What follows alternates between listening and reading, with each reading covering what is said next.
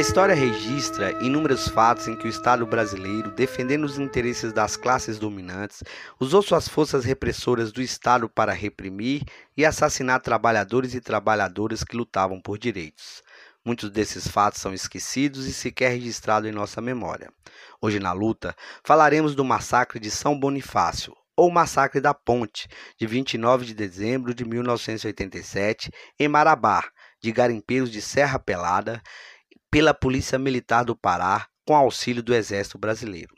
Serra Pelada foi um fenômeno da mineração que ocorreu no Pará entre 1980 e 1992. Tudo começou quando uma pepita de ouro foi encontrada na fazenda de Três Barras no final de 1979. Há três meses seguintes, mais de 30 mil pessoas. A fazenda foi tomada por garimpeiros e passou a ser controlada pelo Major Curió, que tinha feito fama perseguindo guerrilheiros no Araguaia. Com paz e picaretas, os garimpeiros desterraram o morro de 150 metros de altura, deixando no lugar uma cratera de 24 mil metros quadrados e de 200 metros de profundidade. Serra Pelada foi o maior garimpo a céu aberto do mundo. No seu início, o governo militar usou a ocupação da área como forma de impedir a permanência na região de guerrilheiros opositores à ditadura militar. O garimpo não era cada um por si. O terreno era dividido em barrancos que, adquiridos a forças, contavam inclusive com escritura. Os donos dos barrancos tinham empregados e ficavam com quase todo o lucro. Todo o ouro de Serra Pelada deveria ser vendido obrigatoriamente para o governo federal, mas havia muito contrabando de ouro. A Vale do Rio Doce, a mesma das tragédias de Mariana e Brumadinho, era detentora da lavra e interditou a cava diversas vezes para mecanizar a exploração e expulsar os garimpeiros. Desde 1984, a situação em Serra Pelada tornava-se cada vez mais complicada. A precarização do trabalho é cada vez maior e sempre morriam garimpeiros soterrados. Porém, a real preocupação do governo era de atender às demandas dos executivos da Vale do Rio Doce e fechar o local para os trabalhadores. Os conflitos e decisões governamentais resultavam quase sempre em penalidades para os garimpeiros. A causa do surgimento do conflito foi a desativação de Serra Pelada e pelas péssimas condições de trabalho. A revolta dos trabalhadores começou em 1986, quando o garimpeiro João Edson Borges foi espancado e morto por um policial. Em reação, um policial foi morto e a polícia militar acabou sendo expulsa de Serra Pelada. Dali em diante, os garimpeiros recebiam ameaças de vingança. Em 1987, grupos de garimpeiros deixam Serra e vão ocupar o centro de Marabá na tentativa de negociar com o governo.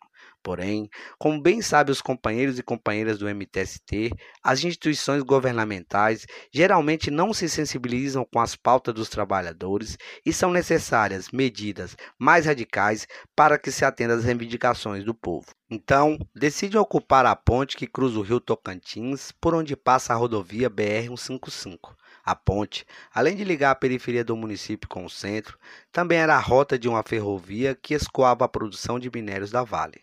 Sob a liderança da garimpeira Jane Rezende, a ponte foi bloqueada com britas e uma carcaça de caminhonete. Assim que foi avisado, o governador Hélio Gueiros, velho político do tempo da ditadura, movimentou-se para reprimir e pôr um fim à ação dos garimpeiros. Cerca de 500 policiais militares foram até o local e fecharam os dois lados da ponte. Esse método de repressão ficou conhecido como encurralamento e seria usado na mesma rodovia dez anos depois no massacre de Eldorado de Carajás. A polícia e exército abriram fogo contra os trabalhadores e trabalhadoras com gás de pimenta, metralhadoras e fuzis. O pânico foi geral. Não havia como fugir nem se defender, pois o grupo de garimpeiros não estava armado. Muitos se jogaram ou foram atirados da ponte de 76 metros de altura. Segundo os dados do governo da época, o número de mortos variava entre 2 e 3. As famílias dos garimpeiros relatavam o desaparecimento de até 79 pessoas. Um verdadeiro massacre. Um entre muitos, operado pelo Estado brasileiro. Rememorá-los é uma forma de luta e de se fazer justiça aos esquecidos da história.